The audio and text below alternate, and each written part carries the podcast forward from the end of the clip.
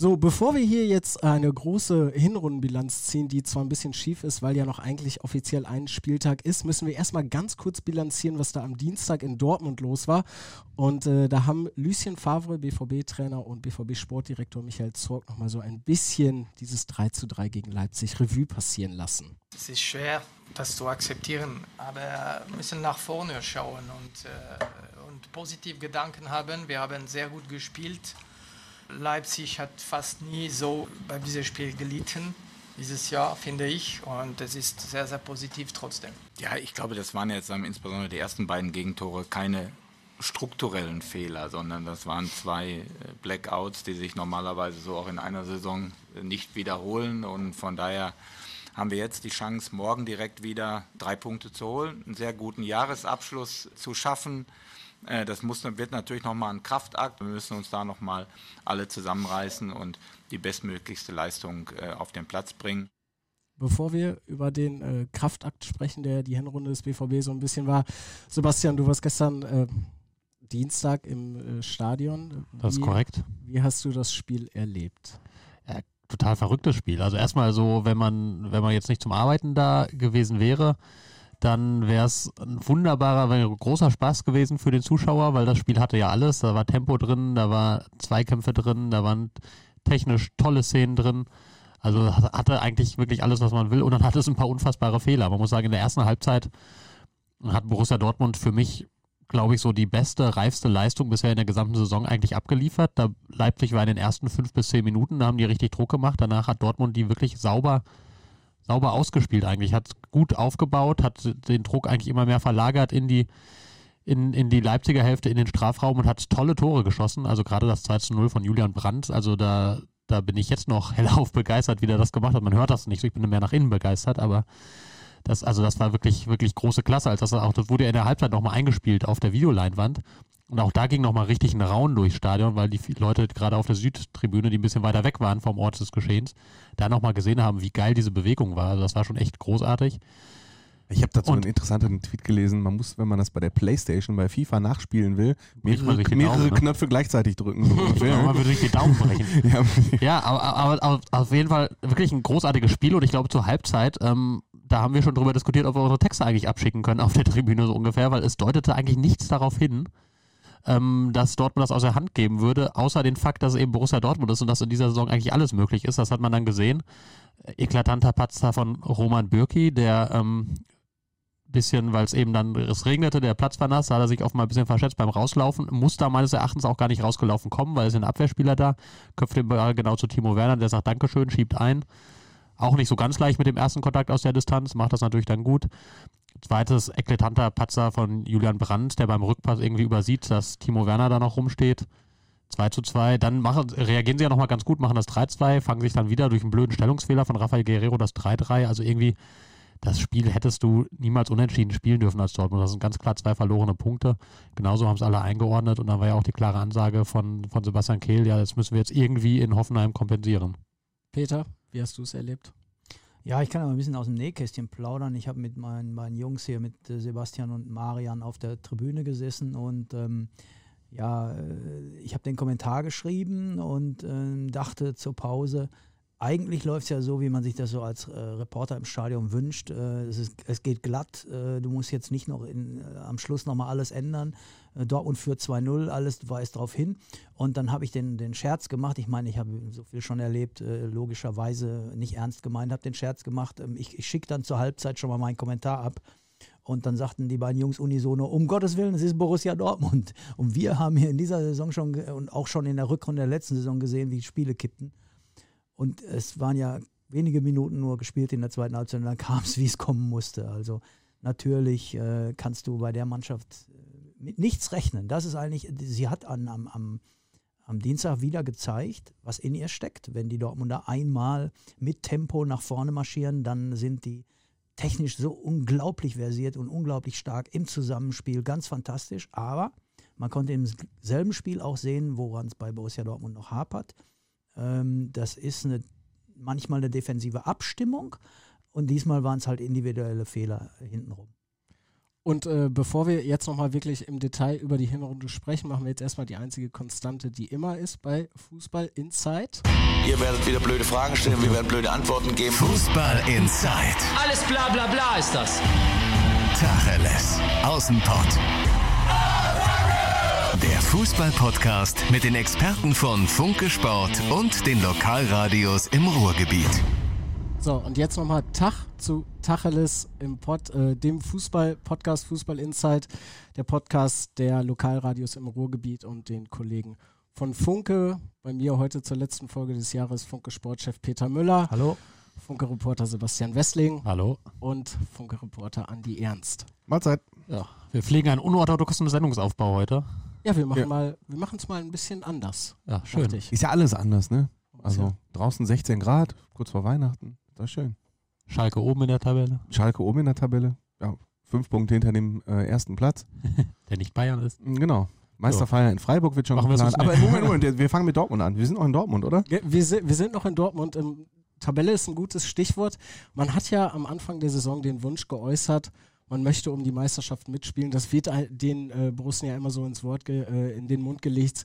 Sie wollen Meister werden, aber sie würden gerne mitspielen. Das wird ja auch. Ja, ich muss an der, an der, Stelle muss ich sagen, genau, die sagen ja immer, nee, nee, wir haben nie gesagt, wir wollen Meister werden. Ich habe vor einigen Tagen habe ich äh, eine Weihnachtskarte bekommen vom BVB in digitaler Form, weil wegen Umwelt und so. Und da stand ganz klar drin, wir wollen Meister werden. Also das, ich habe es schriftlich. Aha. Also jetzt, die, die, die, wehren sich immer dagegen, sie hat es nicht gesagt. In dieser Mail steht es drin, die ist signiert von Hans-Joachim Watzke, Carsten Kramer, Thomas Tress und auch äh, Reinhard Raubal natürlich als Präsident. Haben Sie das also, dann zeitlich auf die aktuelle Saison bezogen? Das ist die einzige Schlupfloch, das da noch drin steckt. Also da, da, wir wollen Titel holen, äh, wir wollen den Titel, das kann natürlich auch heißen nächste oder übernächste Saison, aber das ist schon sehr deutlich formuliert da drin, finde ich. Aber, ja, sie haben halt, sie haben halt gesagt, wir wollen um den Titel mitspielen. Was heißt denn das? Das heißt ja, dass man Meister werden will. Also das ist ja Wortklauberei. Insofern, außerdem ist es falsch, wenn Borussia Dortmund gesagt hätte, wir wollen nicht Meister werden. Also wir waren doch auch alle froh, dass Borussia Dortmund es mal klar formuliert hat weil ja auch alle sagen, wir wollen die langweiligen Jahre, in denen Bayern München den äh, Titel abonniert hat, doch auch mal wieder anders erleben. Und jetzt haben wir eine Mannschaft oder einen Verein, der sagt, wir, wir schieben das Ganze jetzt nach vorne, wir sind jetzt einmal Zweiter geworden, haben sie in der Rückrunde verdaddelt und im nächsten Jahr greifen wir mal an. Und jetzt werfen wir denen das vor, nur weil es nicht sofort funktioniert. Also finde ich albern. Also muss ich ganz klar sagen, ist albern. Noch ist alles möglich bei, für Borussia Dortmund die ich persönlich glaube, dass Borussia Dortmund seine schlimmste Phase hinter sich hat. Das war die Phase äh, Bayern München, dann äh, Paderborn, Paderborn äh, auswärts Barcelona. Ich glaube, dass das die schlimmste Phase ist, gewesen ist. Und mit dem Spiel in Berlin, was du mit zehn Mann, äh, wo du mit zehn Mann Sieg auswärts erkämpfst, hat sich ein bisschen was geändert. Und die Mannschaft spielt ja auch taktisch jetzt anders mit der Dreierkette und einem Achter statt einem zweiten Sechser im Mittelfeld. Ähm, gefällt mir persönlich besser und es zeigen ja die Ergebnisse, zeigen es auch. Dass da jetzt gegen Leipzig mal ein 3-3 bei rumkommt, weil es individuelle Fehler gab. Ja, hätte man dieses Spiel gewonnen, wäre es äh, natürlich noch ein bisschen spannender da oben jetzt, aber die ganze Wahrheit ist, wenn Borussia Dortmund nur die eigenen Fehler abstellt, ist mit der Mannschaft ja schon volle Pulle zu rechnen, was die nach vorne drauf haben das wird noch den einen oder anderen beeindrucken. Ja, das bestreitet ja auch keiner so aus der. Ich war jetzt äh, als einziger von euch drei nicht im Stadion, aber diese individuellen Fehler, die sind ja jetzt nicht nur in dem Spiel gewesen. Normalerweise gegen Slavia Prag, das Spiel haben sie gewonnen, aber da waren auch so viele Abwehrpatzer einfach drin. Ähm, also wer so viele Patzer über so einen konstanten Zeitraum macht, der ist dann für mich doch kein Titelkandidat, Sebastian, oder? Also Jein. Äh, also du, du hast natürlich vollkommen recht. Die machen die machen verdammt viele Fehler, zu viele eigentlich, um eine absolute Spitzenmannschaft zu sein. Deswegen sind sie ja zum Beispiel von der europäischen Spitze, würde ich jetzt auch behaupten, noch ein gutes Stück entfernt, weil du das einfach, das hast du ja gegen Barcelona dann gesehen, wenn du da ein, zwei solche Fehler machst, dann liegst du ruckzuck 2-0, 3-0, 3-1 hinten und ähm, kannst das dann nicht mehr kompensieren.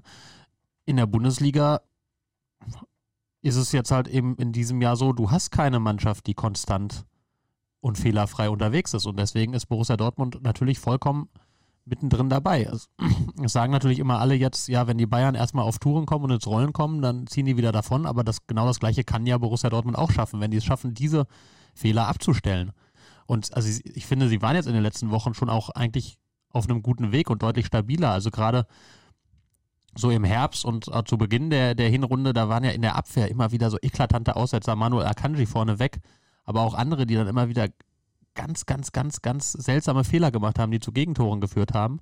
Das haben die ein gutes Stück rausbekommen und auch durch die Dreierkette, die sie jetzt eben hinten haben, wirkt das sehr, sehr viel stabiler. Sagadu macht einen Riesenjob, Akanji hat sich deutlich stabilisiert, Hummels auch sehr gut. Ähm, und das machen die eigentlich gut. Und da war jetzt dieses, dieses Leipzig-Spiel eigentlich dann doch wieder eher eher eine Ausnahme von der Regel, die sich in den letzten Spielen etabliert hat, finde ich, weil die eigentlich eigentlich recht stabil unterwegs waren. Und das, das waren aber auch solche Fehler, die passieren ja auch normalerweise nicht. Das ist, also das hat man auch in Dortmund jetzt schon lange nicht mehr gesehen, dass du so klar dem Gegner den Ball hinlegst. Das Problem ist, glaube ich, nicht, dass du gegen Leipzig 3-3 gespielt hast, sondern das Problem ist, dass Leipzig vier Punkte vor Borussia Dortmund hat und wenn Leipzig mhm. einigermaßen stabil bleibt, geben die nicht so viel ab. Das ist, glaube ich, das, das Problem. Leipzig hat halt, hat, wenn Leipzig vier Punkte vor, vor den Schwarz-Gelben hat, dann ist das die große Gefahr, dass die Schwarz-Gelben tun können, was auch immer sie wollen. Wenn die Leipziger stabil bleiben, nehmen die ihren Vorsprung mit. Und das ist äh, das, wovor auch viele Fußballfreunde in Deutschland ja Angst haben, muss man ja ganz klar sagen. Äh, viele wollen gerne, äh, dass Bayern München nicht mehr Meister wird, aber dann bitteschön auch nicht äh, RB Leipzig. Das ist tatsächlich etwas, was ich oft gehört habe, auch in Dortmund, dass man sagt, ach du Scheiße, stell dir vor, wir fahren am 33. Spieltag dahin und die können Meister werden. Ja.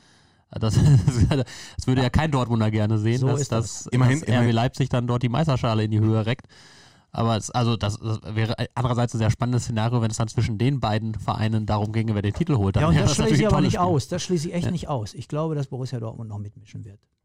Ja, zumal ja auch, ähm, was ich total bemerkenswert finde, also bislang war ja die die äh, Hinrunde dieser Saison so ein bisschen gespiegelt, die Rückrunde, vor allem eben auch Lucien Favre, der ja immer auch als Zauderer und so dargestellt wird, aber der hat sich schon irgendwie verändert. Also man merkt das, finde ich, auch in äh, Interviews. Er wirkt viel lockerer, er wirkt nicht mehr so gehemmt und so und er hat sich ja mit diesem neuen System, mit der Dreierkette, dann ja auch ein Stück weit neu erfunden, oder? Man musste auch zwingend, ich glaube, ähm, er hat es auch kapiert, dass es ihm sonst an Kragen gehen würde oder gegangen wäre längst.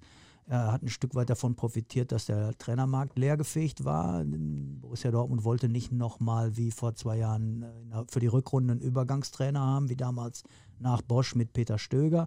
So einen Fall hatten sie schon und richtig die große Lösung war jetzt nicht zu haben. Also hat man gehofft, dass Lucien Favre die Kurve kriegt und er hat sie gekriegt. Dazu war aber wirklich unbedingt nötig, dass er, ich sag mal, seinen Sturkopf nicht seinen Sturkopf ändert und nicht mehr unbedingt auf Dinge besteht, auf die er vorher bestanden hat. Und dazu gehört zum Beispiel diese Taktik, hinten mal mit einer Dreierkette zu spielen. Und das hat sich einfach, das ist, glaube ich, das ist das Geheimnis, was dahinter steckte. Mhm. Ja, da, da fühlt sich die Mannschaft fühlt sich einfach wohler in dieser Rolle. Wir haben gerade über Sagadu gesprochen. Den hat er vorher quasi links liegen lassen, jetzt stell deinen links auf. Und äh, da kann ich nur sagen, das ist also. Oh. Was denn? Was denn? So. Deshalb ist er Sportchef. So, danke. Also, also jedenfalls hat er ihn, hat er ihn äh, jetzt in, als linkes Glied der Dreierkette nominiert und da funktioniert der Junge wunderbar. Fühlt, der Akanji fühlt sich rechtswohler und über Mats Hummels als Zentrale einer Dreierkette müssen wir ja gar nicht reden. Der ist ja sowieso da über jeden Zweifel haben. Und das meine ich ist, die richtige Lösung für Borussia Dortmund. In dem Moment, wo du so nominiert bist, du hast jetzt außen, hast ja einen Guerrero oder einen Schulz links zum Beispiel, die in einer Viererkette viel defensiver spielen müssen und sich in der Rolle gar nicht so wohlfühlen. Ein bisschen weiter vorgezogen, profitierst du davon auch wiederum. Und du hast im defensiven Mittelfeld einen klaren Sechser und der zweite ist ein Achter. Und das ist die Idealposition für Julian Brandt. Dem Rückpass zum 2 zu 2 gegen Leipzig zum Trotz. Ich sehe den Jungen in einer tollen Entwicklung und ich verneige mich auch hier nochmal vor seinem Tor zum 2 zu 0. Das ist eine Freude gewesen für jeden Fußballfan auf der Tribüne und auch wenn du das nochmal äh, im Fernsehen oder dir auf Video nochmal anguckst, es ist einfach grandios. Ich habe bei Twitter geschrieben, das Ding kann ich mir hundertmal nacheinander angucken und jedes Mal bin ich wieder begeistert. Ich bin selbst Fußballer mein Leben lang und äh, kann nur sagen, ich breche so brech mir gemacht. da die Beine, ich breche mir da die Beine, selbst ohne Gegenspieler, wenn ich den versuchen würde. Und er macht den im Spiel gegen den Upamecano, also musst du erstmal drauf haben. Ganz grandioses Ding, ein Geschenk für alle, die den Fußball lieben. Zum, zum Thema Favre muss man ja auch sagen, es haben ja auch wirklich viele auf ihn eingewirkt, eingeredet, eingesungen, wie man auch, auch immer will, dass er ein bisschen runterkommt von dieser sehr, sehr vorsichtigen. Also er ist ja von, von Natur aus einer, wird ja immer als, als Fußballästhet beschrieben, aber tatsächlich ist Lucien Favre ein Trainer, dem ist nichts wichtiger, als dass hinten die Null steht. So, und da, so baut er sein Spiel erstmal auf und hinten sicher stehen, vorne Geduld haben und dann geduldig so lange spielen, bis man irgendwie ein, ein Tor geschossen hat und dann am besten wieder absichern. Und wenn, wenn er 34 Mal 1 zu 0 gewinnt, dann ist Lucien Favre glücklich.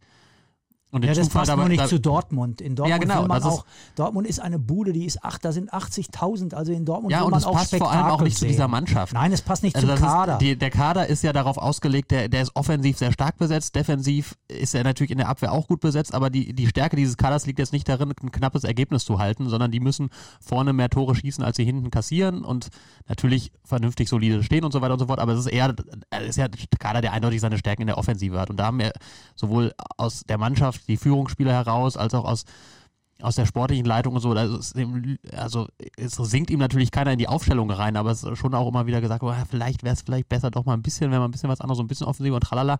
Und das hat er angenommen, das muss man dann anerkennen, dass er eben dann nicht. Ja, in der Not bin, allerdings, muss man ja, schon sagen. Hat natürlich, also, hat, hat ein bisschen das hatte gedauert. mit den Ergebnissen zu tun, ja, und mit, sein, mit, mit der Schlinge, die sich um seinen Hals immer weiter zuzog. Auf, aber er hat es, er hat es ja am Ende angenommen, er hat dann, dann die richtigen Schlüsse gezogen. Dieses, diese Formation, dieses System, was sie jetzt spielen, das passt richtig gut zur Mannschaft, zu sehr, sehr vielen, sehr viele Spieler. Auch Marco Reus kommt jetzt ja deutlich besser zurecht, als, als er vorher zurechtkam, weil, weil er eben auch in Julian Brandt da noch, also die, oder die beiden zusammen funktionieren jetzt sehr gut, was im, vorher in diesem 4-2-3-1 überhaupt nicht funktioniert hat. Und auch so ein paar andere, ähm, auch Torgen Hazard hat jetzt eine interessante neue Position, der ist irgendwie so, so, so ein Hybrid aus Stürmer und Außenspieler, das oh. kommt dem auch sehr zu gut. Also es sind sehr, sehr viele, die auf einmal sehr gut funktionieren.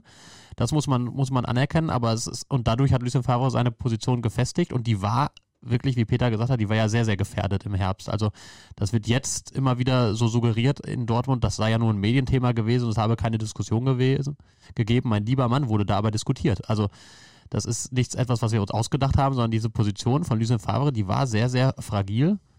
Die hat er deutlich gefestigt. Und jetzt ist, für mich ist jetzt aktuell auch gar keine Frage. Natürlich gehen sie mit ihm in die Rückrunde und wenn das einigermaßen läuft, werden die alles dafür tun, mit Lucien Favre auch die Zielgerade zu erreichen. Und da, also wenn, wenn, wenn es so bleibt, dann steht jetzt erstmal ein Trainerwechsel nicht mehr zur Debatte. Der stand aber sehr lange zur Debatte. Das ist die Wahrheit. Mhm. Aber er hat eben, wie du auch schon gesagt hast, ne? also er hat alle seine Endspiele gewonnen. Du bist im Pokal, bist du weiter, auch mit dem Spiel gegen Gladbach, wo man jetzt nicht unbedingt sagen würde, das war Spektakelfußball, aber du hast eben auch die äh, Champions League Gruppe geschafft, ne? mhm. natürlich mit ein bisschen Glück, ja, und er hatte natürlich auch ein bisschen das Glück, dass die richtigen, dass, dass, dass jetzt in dieser Phase auch die richtigen Gegner kamen. Also Berlin, gut, die zweite Halbzeit war auch gut, war gut mit zehn Mann dagegen gehalten, aber Berlin, äh, Mainz und Düsseldorf, das sind jetzt, auch wenn, auch wenn Mainz jetzt gegen Werder Bremen deutlich gewonnen hat, aber Bremen ist ja, ist ja, hat ja noch ganz andere Probleme. Aber das sind jetzt auch nicht unbedingt die drei stärksten Mannschaften im deutschen Fußball. Also die kamen auch einfach zum richtigen Zeitpunkt. Da hat man da hat man diese, diese neue Formation auch so ein bisschen einspielen können, hat man Sicherheit sammeln können, hat man diese Abläufe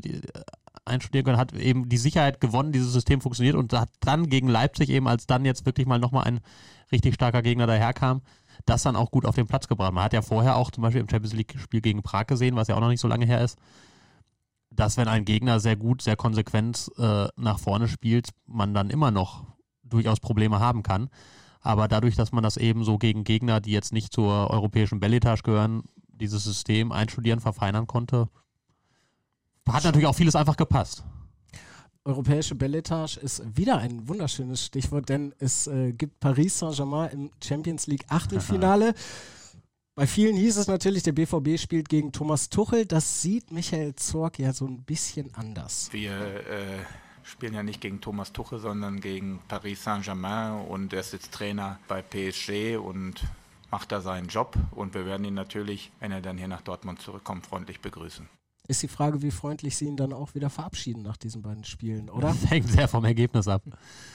Äh, es ist, also ich habe tatsächlich im ersten Moment, wo ich das losgesehen habe, dachte ich, oh, du meine Güte, aber irgendwie ist es doch auch, ist es doch auch geil, gegen Paris zu spielen, oder? Dann, äh ja, auch ohne Thomas Tuchel. Wäre es geil, gegen Paris zu spielen. Also es ist einfach eine Mannschaft, da, die, die haben ein paar Leute da drin, die schon kicken können. Und ähm, das ist ein Verein, der aufgrund seiner veränderten Strukturen in den vergangenen Jahren jetzt nur noch ein Ziel hat und das ist der Gewinn der Champions League. So sind die ausgerichtet. Ähm, in Frankreich haben die kaum was zu befürchten und deshalb marschieren die durch und das ist das einzige Ziel. Und das ist schon eine anspruchsvolle Aufgabe, wenn man die in zwei Spielen hinter sich lassen will. Aber warum soll man das nicht schaffen? Ich meine, wir reden über Borussia Dortmund. äh, eine Hausmacht zu Hause. Borussia Dortmund ist äh, zu Hause ungeschlagen. Andi, schaffen die es? Und äh, ich glaube, aus meiner Sicht, ja. Ich höre hör euch gerne zu, wenn ihr über Borussia nee, Dortmund redet. Da halte ich mich doch gerne zurück. Erzähl, erzähl, schaffen die es? Äh, Johannes möchte es wissen. Nee. Die schaffen es nicht. Nein, Dortmund schafft es Halte ich gegen, doch, ich sag, die schaffen es. Nein, die schaffen es Ich sag, die schaffen es. Borussia Dortmund, äh, also ich könnte mich wieder festnageln. Ähm, ich ich lege mich jetzt hiermit fest, Borussia Dortmund äh, wird in zwei Spielen gegen Paris weiterkommen. Also ich bleibe nach wie vor sehr vorsichtig, was Borussia Dortmund angeht. Ich äh, traue dem ganzen Braten noch nicht. Immerhin ist das 3 zu 3 gegen Paderborn auch noch nicht so lange her.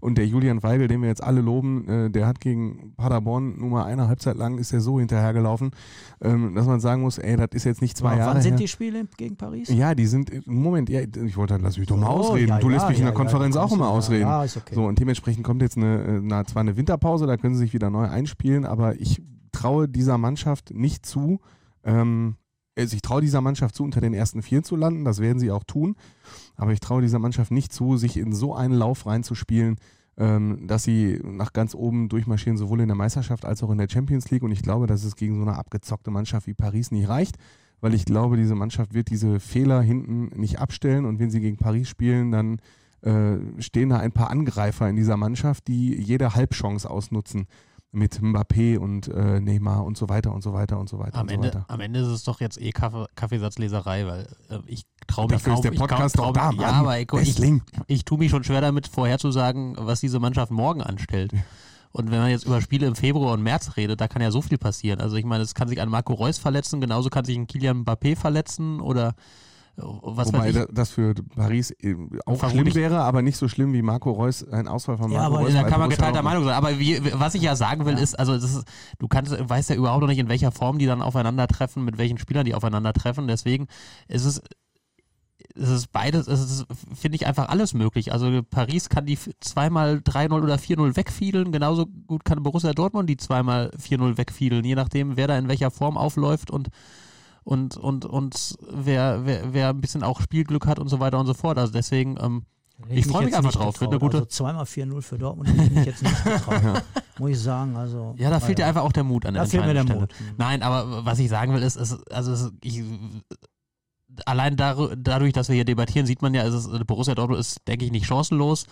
Ähm, das, das kann man festhalten. Es Das ist- habe ich auch wird, nicht gesagt. Wird, ein, wird vermutlich ein Duell mehr oder weniger auf Augenhöhe. Ich sehe jetzt auf dem pa Papier auch eher Paris favorisiert. Andererseits merkt man auch immer in solchen Spielen, dass die in der Liga halt selten mal so wirklich ernsthaft geprüft werden. Und das kommt dann, kommt dann in solchen Spielen, ist das dann immer eher schlecht für die, wenn dann auf einmal ein Gegner die ganz anders fordert, als sie es so die ganze Woche über gewohnt sind. Da muss man, muss man auch mal sehen, wie die sich dann in solchen Spielen zurechtfinden. Also wird auf jeden Fall spannend. Ich freue mich drauf und natürlich das ganze Thema drumherum mit Thomas Tuchel, das macht es natürlich, nicht weniger interessant. Es gibt viele Geschichten dann auf jeden Fall zu erzählen. Ähm, eine Geschichte, die nicht ganz so schön ist, über die wir ganz kurz mal eben sprechen müssen, ist ähm, das Spiel gestern von Schalke 04 bei Wolfsburg. 1 zu 1 ist ausgegangen und ähm, David Wagner hat äh, dann kurz ein Statement abgegeben, weil ja eben ein Fan äh, gestürzt ist und dabei dann gestorben ist. klar fällt es schwer, an so, an so Abenden dann über Fußball zu sprechen. Als alle, in allererster Linie sind äh, alle meine, unsere Gedanken des FC Schalke 04 bei den, bei den Angehörigen des Verstorbenen und äh, dementsprechend zeigt uns wieder, dass Fußball nicht, nicht das Wichtigste ist an so, an so Tagen und äh, dementsprechend, das war ein guter Punkt für uns. Ähm, Dankeschön.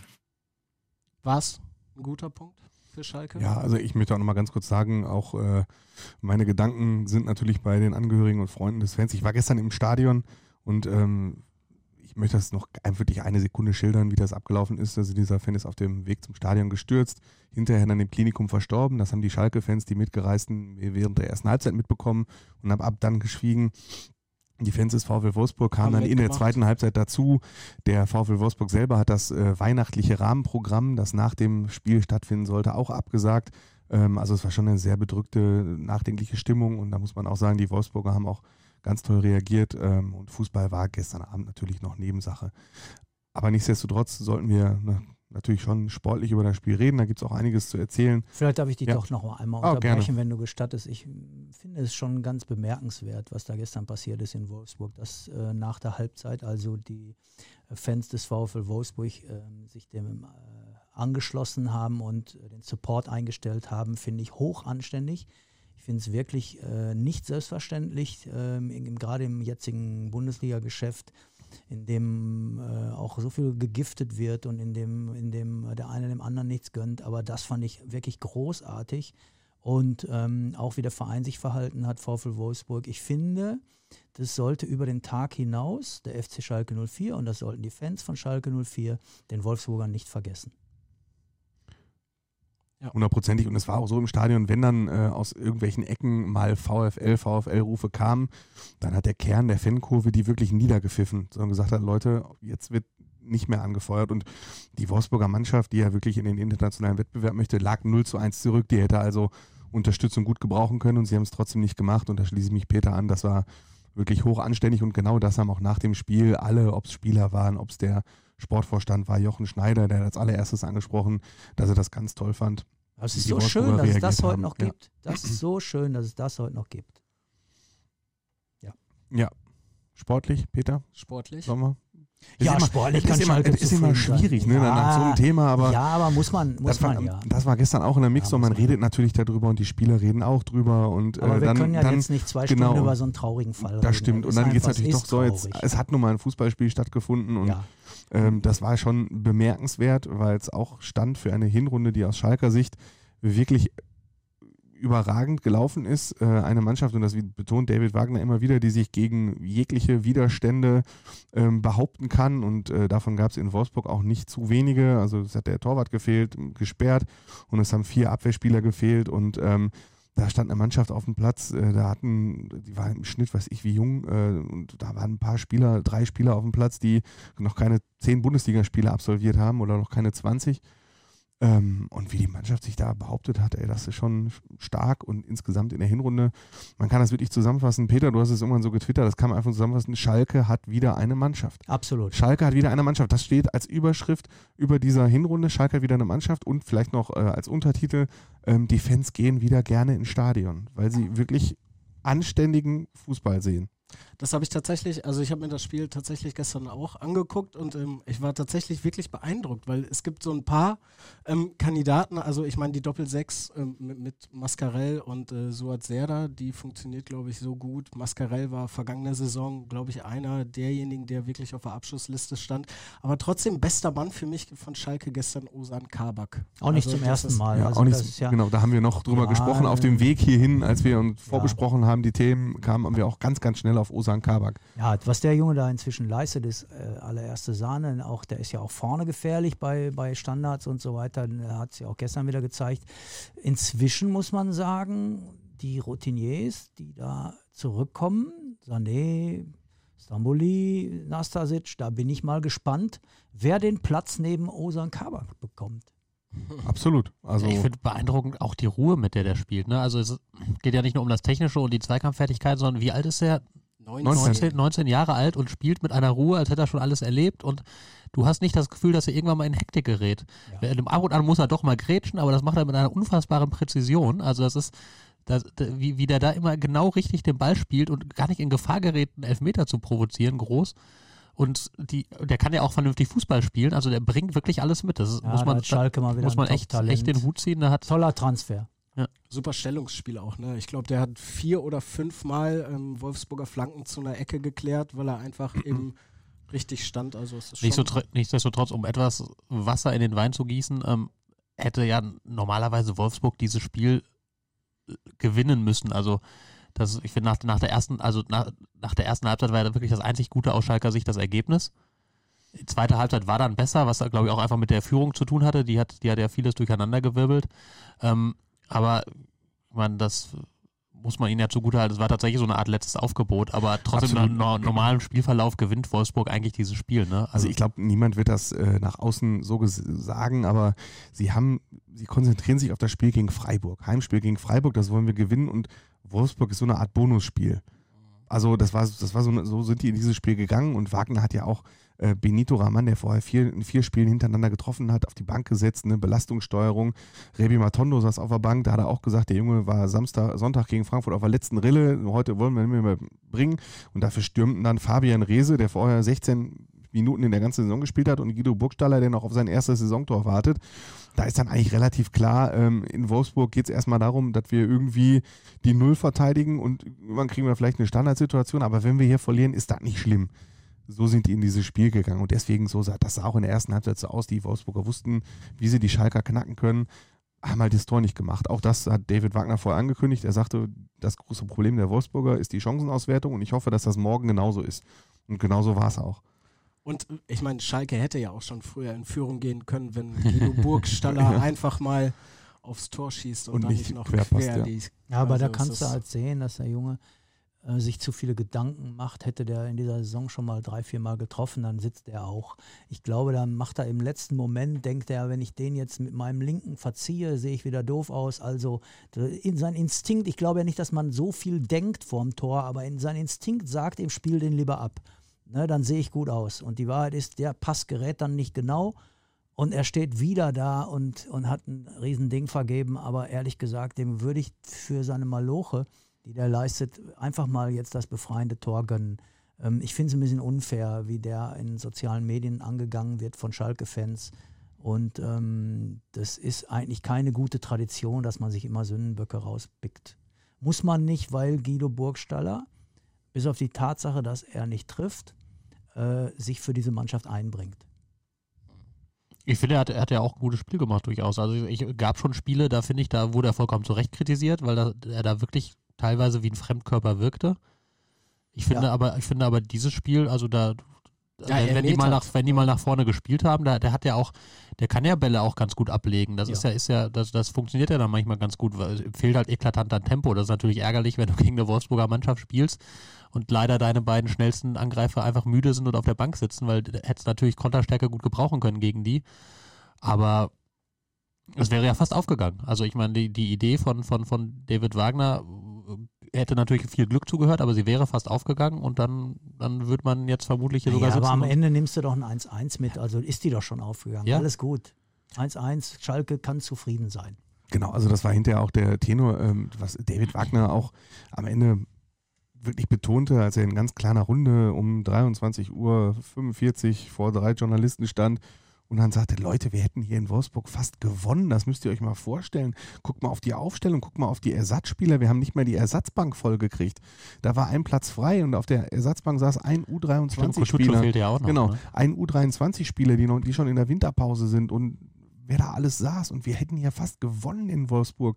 Was, wisst ihr eigentlich, was das für ein Erfolg ist für diese Mannschaft? Muss man auch sagen, 29 Punkte.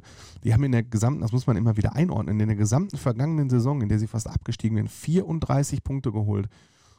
Und die können jetzt, wenn die Freiburg schlagen, auf 32 Punkte allein nach der Hinrunde kommen.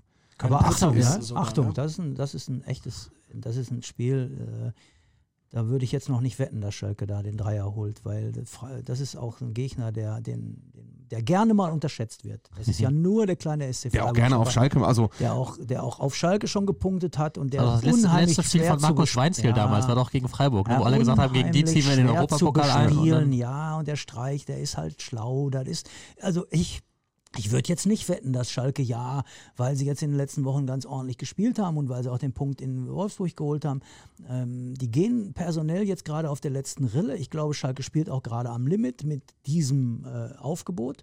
Deshalb bin ich mir nicht sicher, ob das so ein klarer Heimsieg wird. Wenn das einer wird, dann gebe ich dir recht, Andreas, dann ist die Ausbeute sensationell. Genau, also ich würde jetzt auch, bin weit davon entfernt zu sagen, die putzen jetzt die Freiburger weg, eine Mannschaft, die bis in die 91. Minute eine 1 zu 1 gegen Bayern München hält, die im Moment auf dem sechsten Tabellenplatz steht in der Bundesliga, ähnlich viele Punkte geholt hat wie Schalke.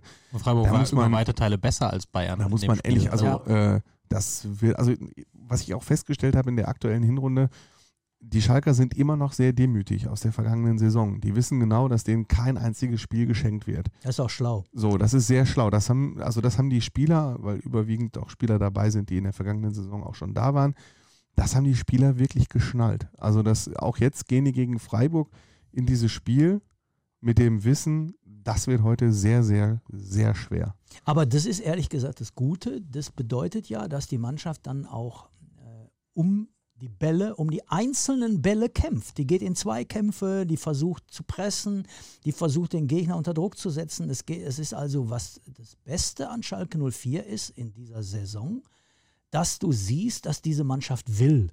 Diese Mannschaft will als Team auftreten, diese Mannschaft will offensiv spielen, diese Mannschaft will kämpfen und wenn dann mal einzelne Fehler passieren, wenn das auch mal schief geht wie in Hoffenheim, wo es richtig doof gelaufen ist, wo du 70 Minuten die bessere Mannschaft bist, aber verlierst, dann ist das eben normal, dass du Rückschläge kassierst, mit auch und unter den schwierigen Bedingungen ähm, von den vielen Verletzten her gesehen. Aber dass Schalke sich in, wieder stabilisiert hat, hat viel damit zu tun, dass die Mannschaft durch diese demütige Haltung gelernt hat, um jeden Ball zu kämpfen. Und ehrlich gesagt, das ist nicht die schlechteste Haltung, die man im Ruhrgebiet hier anbieten kann, äh, wo man, wo, die, wo man Szenenapplaus für eine gute Grätsche kriegt. Aber sag mal, auch auf die Gefahr hin, dass das eine abendfüllende Sendung wird. Ähm, es wird ja derzeit ständig diskutiert, was macht eigentlich Nübel? Verlängert er seinen Vertrag? Bleibt er? Bleibt er nicht? Jetzt hat man zugegebenermaßen erst ein Spiel und ein bisschen von Schubert gesehen, aber das, das schon, sieht jetzt für mich erstmal so aus, gut. als würde die Welt zumindest in Gelsenkirchen nicht untergehen, wenn jetzt Nübel seinen Vertrag nicht verlängern sollte. Das also war das, ja die Idee. Ich, ich, nehme Ihnen, ich, nehme Ihnen, das auch ab, wenn Sie sagen, äh, also in dem Fall äh, sagt die Vereinsführung, das ist auch eher ein Medienthema.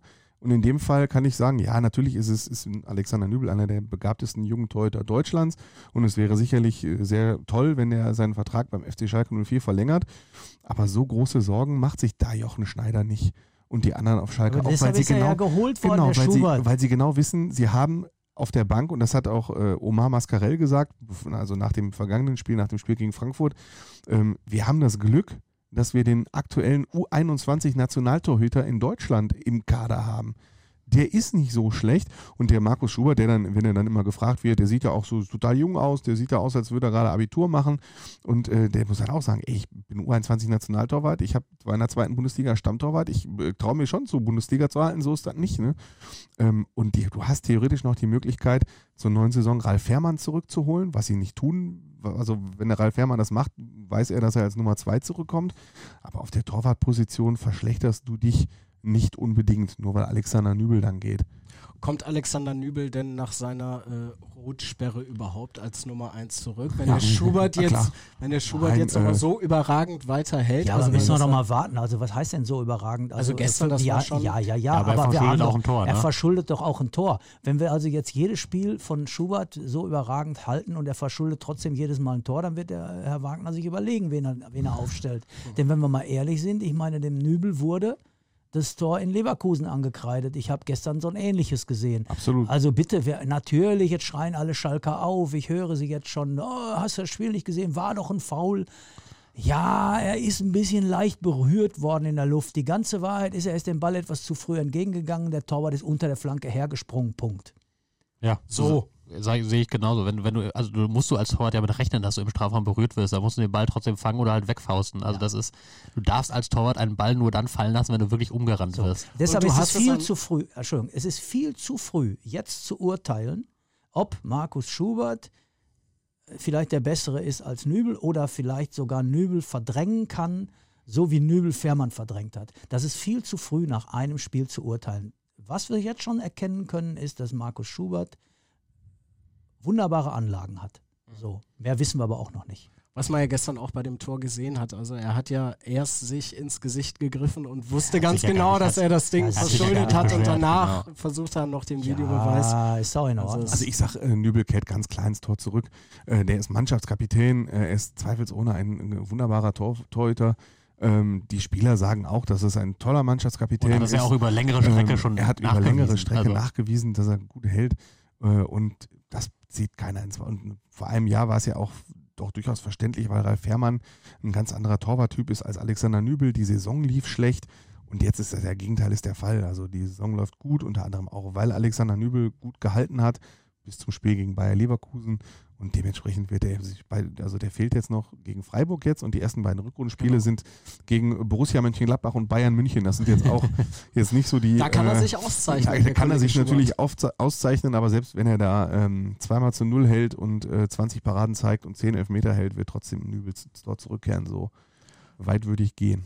Peter, möchtest du noch ganz kurz die rote Karte von Alexander Nübel naja, kommentieren? Also, ähm, eigentlich. Ähm eigentlich ist alles dazu gesagt und geschrieben. Wenn ich es zusammenfassen äh, möchte, dann sage ich, im ersten Moment habe ich gesagt, äh, der, der tritt den so um. Es ist eine so unfassbar brutales Foul, dass äh, dafür gibt es keine Entschuldigung. Das habe ich auch geschrieben. Am nächsten Tag ähm, habe ich schon eingesehen, dass es gut war, wie alle Seiten damit umgegangen sind dass es richtig, sehr wohl richtig war, dass Alexander Nöbel sich bei Gacinovic entschuldigt hat. Das fand ich absolut gut. Noch besser fand ich, dass Gacinovic die Größe hatte, diese Entschuldigung anzunehmen. Dadurch wurde kein Öl ins Feuer der Emotionen geschüttet. Und ganz hervorragend war auch, äh, dass der Frankfurter Trainer Adi Hütter die Meinung des Schalker Trainers David Wagner direkt geteilt hat. Dass es zwar sofort klar war, dass das eine rote Karte ist und dass es da keine Diskussion drüber gibt, aber dass man doch nicht sagen könne, dass das ein absichtliches Foul gewesen sei. Das heißt, er nimmt zwar in Kauf, dass der Gegenspieler sich verletzt, aber er geht nicht da rein, um den Gegenspieler zu verletzen. Das ist ein Unterschied. Das ist ein Unterschied und das nehme ich auch dem Alexander Nübel ab, wenn er sagt, meine Herren, in dem Moment, wo ich es gesehen habe, tat es mir schon leid. Ja, da ist ein Sportler übermotiviert, über ehrgeizig und er trifft die falsche Entscheidung in einer Sekunde, in der er zu spät kommt. Äh, ich finde, er muss daraus lernen und wir sehen an diesem Fall auch, dass ähm, Alexander Nübel noch nicht so weit ist wie Manuel Neuer, ähm, der noch nie vom Platz geflogen ist. Ja, auch da wird, mir, auch da wird mir ja gerne, ja, auch da wird mir ja gerne erzählt im Endspiel äh, gegen Iguain äh, 2014. Da er, hat er den ja auch abgeräumt, aber ich möchte dazu bemerken, dass er in derselben Szene den Ball mit der Faust getroffen hat. Herr Nübel hat gar nichts getroffen, außer Herrn Gasinovic. Das ist ein Unterschied. Ja, jeder, der jetzt, äh, vor allen Dingen Schalke-Fans, die immer noch Manuel Neuer für alles böse sind, was er tut, kann ich nur sagen, es ist ein Unterschied, ob er den Iguain mit wegräumt, aber den Ball an den, äh, die Faust am Ball hat, oder ob Gasinovic eher am Ball ist und deshalb von Nübel komplett abgeräumt wird oder niedergestreckt wird. Das ist ein Unterschied. So, da war also, da war alles falsch, was Nübel falsch machen konnte, aber er weiß es auch. Und nun muss gut sein, weil da liegt jetzt kein Frankfurter für ein halbes Jahr in der Klinik, sondern der, der hat halt Prellungen, das ist nicht schön die tun auch weh, aber er hat es verziehen und das finde ich eigentlich sehr, sehr bemerkenswert. Hut ab vor Gasinovic und Hütter. Da siehst du halt so ein bisschen, also ich meine, klar, Unterschied zwischen Torhüter und Feldspieler muss man nicht lange drüber reden, aber Torhüter werden ja auch darauf gedrillt, ihr ganzes Fußballleben lang, dass sie ohne Rücksicht auf Verluste nach dem Ball gehen und alles dafür tun, um diesen Ball zu bekommen. Die, die lernen ja auch, wenn sie hochspringen, dass sie das Knie hochziehen, um sich selber zu schützen. Also das, die ganze Ausbildung eines Torhüters ist darauf angelegt, weil in dem Wissen, dass es für sowas ja in der Re Regel, wenn du hochspringst und den Stürmer dabei auch irgendwie triffst und so keinen Elfmeter geben wird, wenn du den Ball berührst. Und in dem Wissen bestreitet äh, oder mit dem Hintergrund bestreitet Nübel ja auch so einen Zweikampf. Will sagen, ein Abwehrspieler geht natürlich anders rein, weil er immer weiß, wenn ich jetzt den Ball nicht treffe, dafür den Gegenspieler, fliege ich sofort vom Platz. Und darauf, darauf ist der ja auch ausgebildet und lernt dann zu verzögern und das ein bisschen anders zu bestreiten. Und das deswegen ähm, da wird ihm einfach so ein bisschen diese, diese Torhüterausbildung an der Stelle auch zum Verhängnis. Das haben wir auch schon in ein paar anderen Fällen diskutiert in dieser Saison, wo dann ein, ein Spieler vom Torhüter mit dem Knie getroffen wird oder so. Dass, ähm, dass da vielleicht auch in der Torhüterausbildung ein bisschen umgedacht werden muss, weil Schiedsrichter jetzt auch natürlich anfangen, bei solchen Dingen genauer hinzugucken. Muss der Torhüter denn sein Knie da oben haben, wenn er zum Ball geht und muss er da den Stürmer am Kopf treffen? Und das ist, glaube ich, so ein bisschen so das, was, was Nübel an der Stelle zum, in Anführungszeichen, zum Verhängnis wird ohne ja, aber das ist aber noch nicht mal mehr das hochgezogene Knie, es war ein gestrecktes Bein, ja, das ist noch eine ganze Ecke schlimmer. Natürlich. Deshalb glaube ich halt, er sieht halt in jeder Beziehung ganz, ganz schlecht aus. In jeder Beziehung. Er hat alle falschen Entscheidungen getroffen, alle. Aber er hat trotzdem gesagt, äh, einen Tag später ist er äh, noch öffentlich aufgetreten. Äh, da hat er schon gesagt, er wird weiter offensiv spielen. Also, ja, das äh, ist ja auch richtig. Wenn du jetzt dein also, Spiel komplett lernen, verändern würdest, er muss daraus ja lernen, ja. Timing besser einzuschätzen. Ja. Das ist das, was er lernen muss wenn er mal irgendwann Bayern München Stammtorwart sein möchte. Schließen wir das ab. Letzte Frage kurz an euch. Wo landet Schalke am Ende der Saison? Kleine Prognose. Boah, Spielen sie Champions League? Nein, ich Ich hab- habe fragen, wie das Wetter im März wird. Wahrscheinlich Also, einen ich- Tag kann ich sonnig. jetzt mindestens. ja- Ich beteilige mich immer gerne an solchen Spielchen. Ich weiß, dass Sebastian recht hat und äh, ne, man weiß nicht, welche Spieler sich noch verletzen und wie die Gegner drauf sind. Das weiß man alles nicht. Ähm, Aber es ist ja das Schöne, wir können auch aber mal ich, spekulieren. ich mache sowas, ich mach sowas immer gerne. Und ich sage, ich habe immer in diesem Podcast gesagt, können ja in alle Archivfolgen reinhören. Ich traue dieser Mannschaft zu, um den siebten Tabellenplatz mitzuspielen. Dabei bleibe ich und äh, so wie die Hinrunde gelaufen ist, sage ich, sie werden Sechster. Champions League werden sie nicht hinkriegen, aber den sechsten Platz werden sie schaffen können.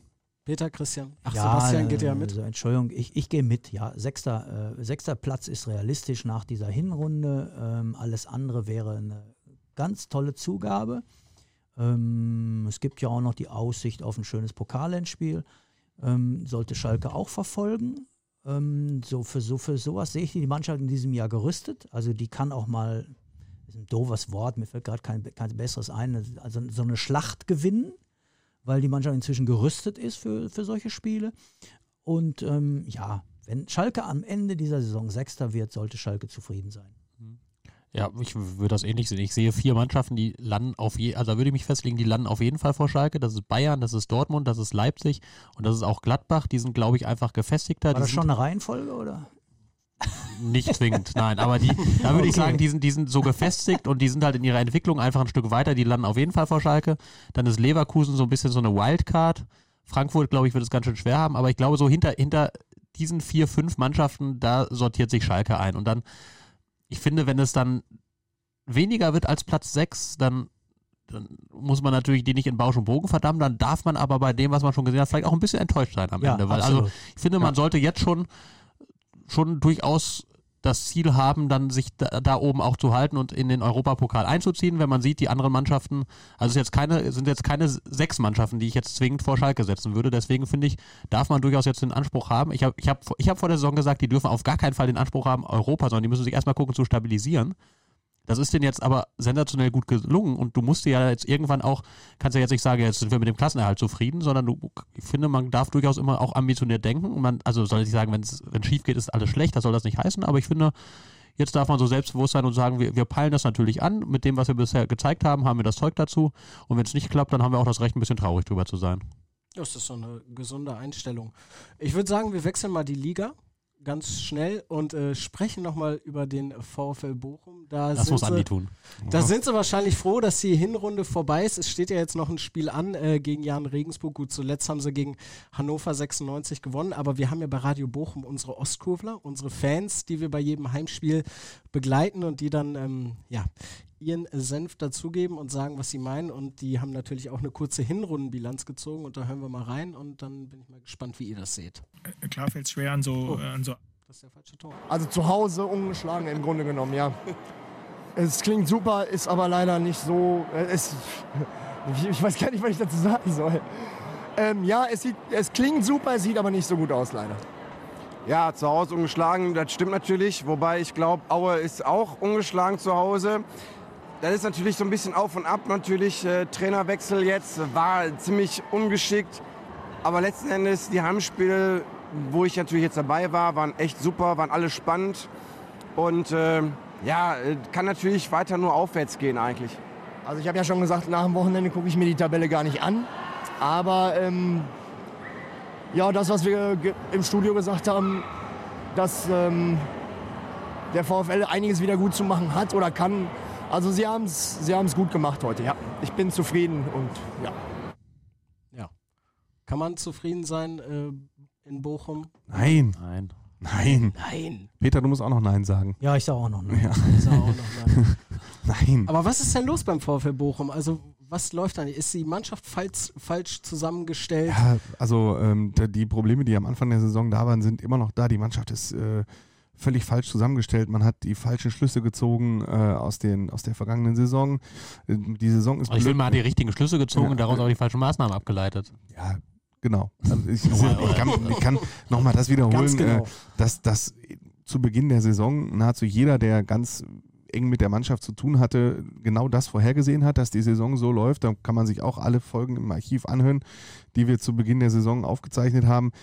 Da hat wirklich jeder gesagt, ey Leute, Seht ihr das nicht in der Vorbereitung, dass die Mannschaft falsch zusammengestellt ist, dass die Vorbereitung blöd war, dass das äh, zusammen halt, dass der Zusammenhalt gar nicht da ist?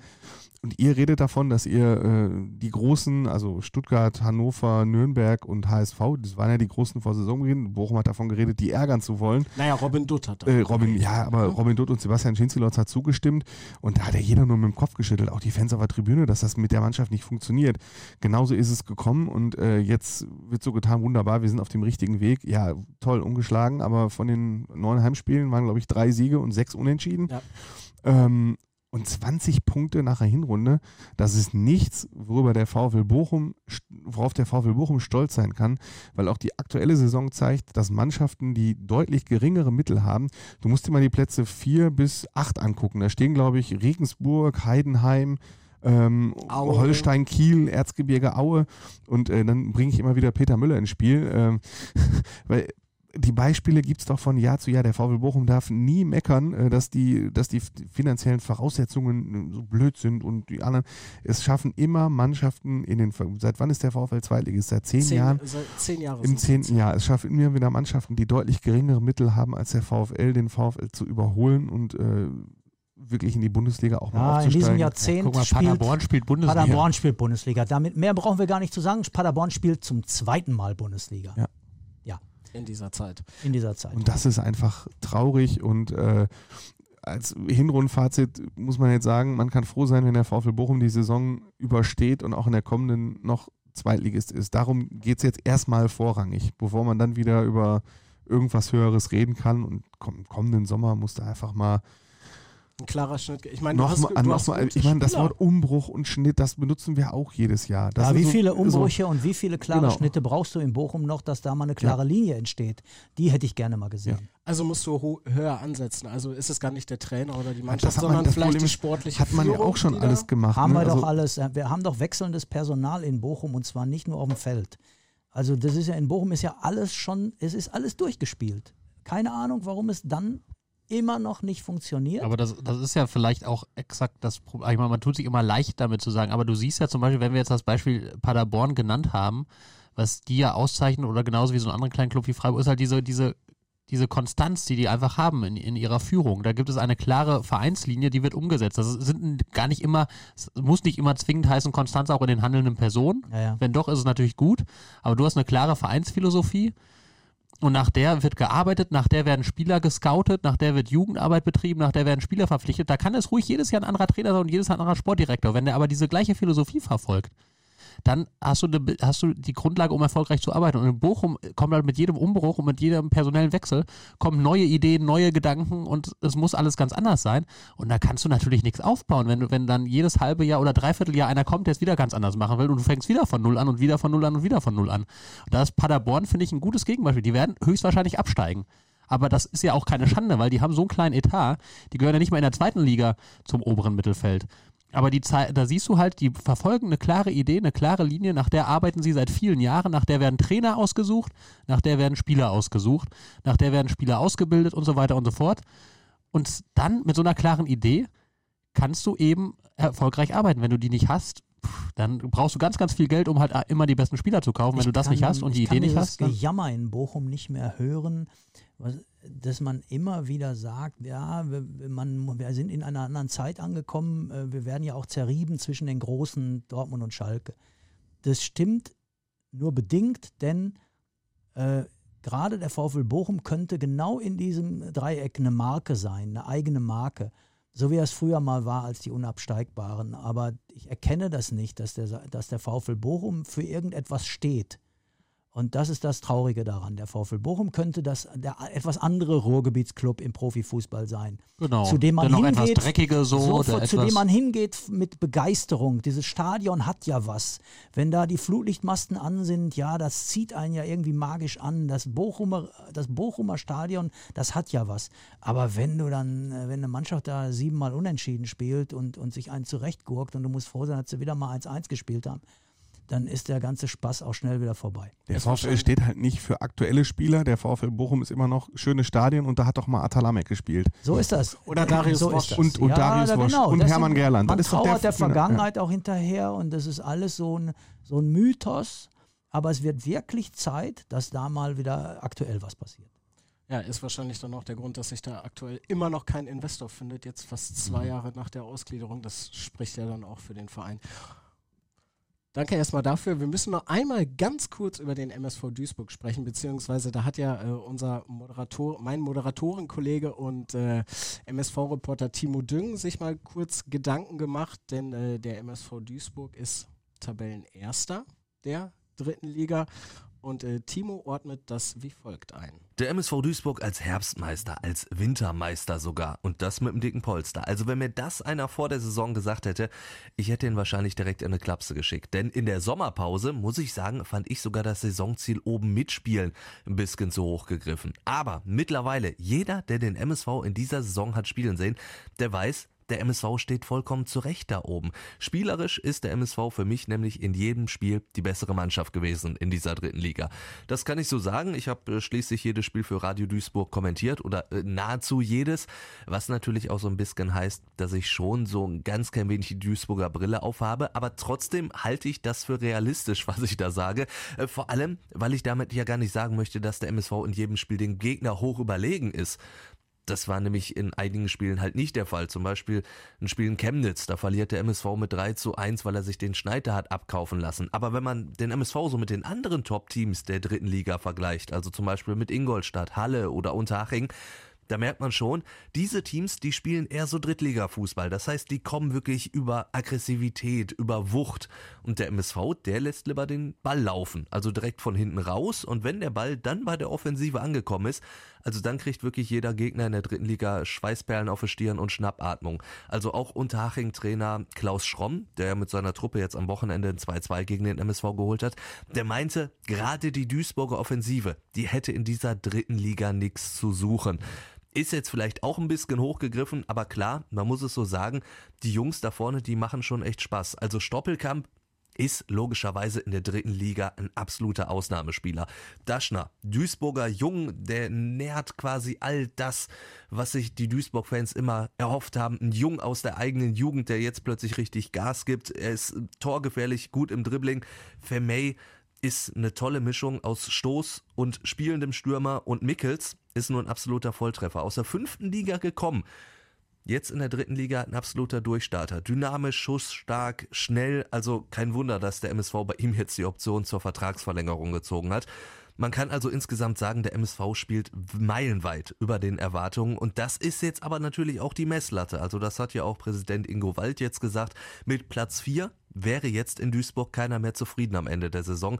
Der Aufstieg, der ist jetzt ein Muss. Wobei, ehrlich gesagt, das natürlich auch vorher schon ein Muss war. Das hat keiner offiziell so gesagt, aber man muss es ja auch so sehen, die dritte Liga kannst du in Duisburg irgendwie nicht lange vermitteln und vor allen Dingen kannst du das dann auch nicht bezahlen. Also, die große Frage wird sein, ob die Mannschaft, in der jetzt schon ja wirklich viele Spieler den Sprung in eine höhere Liga gemacht haben, ob diese Mannschaft schon im nächsten Jahr dann den nächsten Schritt machen kann. Aber bis dahin ist ja immerhin noch ein bisschen Zeit.